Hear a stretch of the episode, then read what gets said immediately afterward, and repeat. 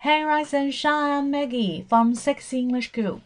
我是来自于性感英语社群，也是第一微信女性英语社群的这个群主 Maggie 老师。那么今天为大家奉上的是一些有关于 accommodation 的词汇，马上来听一下。Foyer, bathroom, standard suite, building, wing, Landmark, block.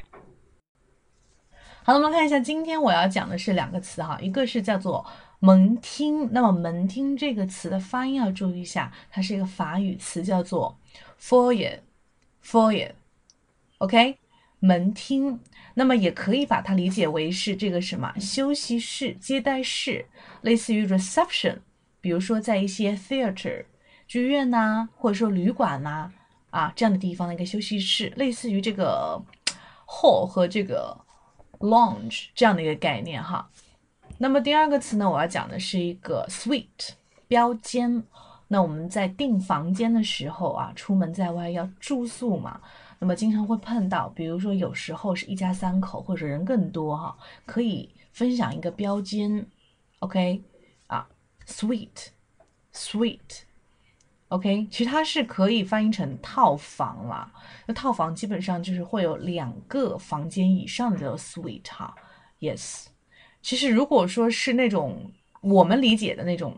标间的话，可能用 standard room 更加好一点。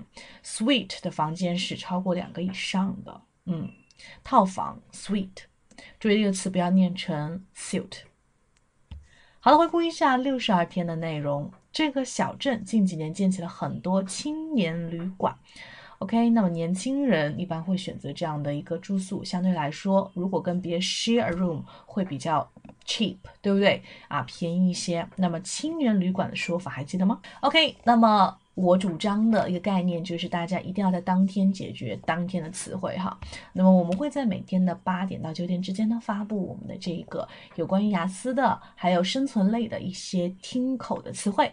那大家可以坚持五天，跟我们一起来做输出，还有输入，有口语角，有这个公开课哈。You're welcome and join us. I'm Maggie Tao, and I will always be here and waiting for you. 我的微信是三三幺五幺五八幺零。如果你喜欢今天的节目的话，或者想要把更多的一些口语知识哈分享给大家，可以把今天的这个节目呢分享到你的 WeChat group 或者是这个 WeChat moment，OK，or your best friend，也可以分享你的好友。OK，see you soon，guys。